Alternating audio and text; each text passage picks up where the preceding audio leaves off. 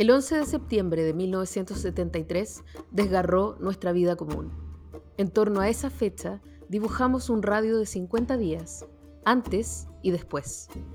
Para encontrar pistas de futuro, buscamos fragmentos de tiempo y los reunimos en el presente. Este es Proyecto 50.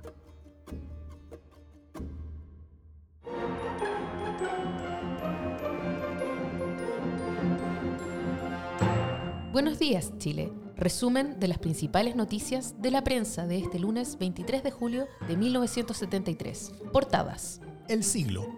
Gladys Marín en Vibra. El Mercurio. 6.000 metros de altura alcanzó La mayoría del país para detener a los que quieren incendiar la paz. Paralelamente, los propietarios de camiones adheridos En un encuentro con el cardenal Silva Enríquez, Allende le confesó su enojo con el faltan 50 días para el golpe de Estado.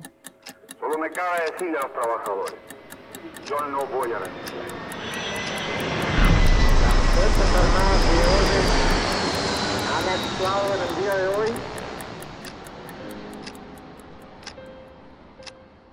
Han pasado 50 días desde el golpe de Estado. Mensajes de la Junta de Gobierno. En cadena de radio y televisión. Respecto a los derechos legales de detenidos, Líneas generales sobre normalización de las empresas dio a conocer el ministro.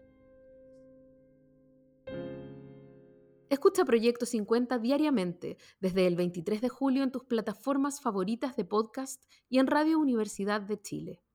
Síguenos en Twitter e Instagram como arroba Proyecto 50CL y escucha también nuestro espacio de análisis semanal cada lunes en el canal de Democracia en LSD.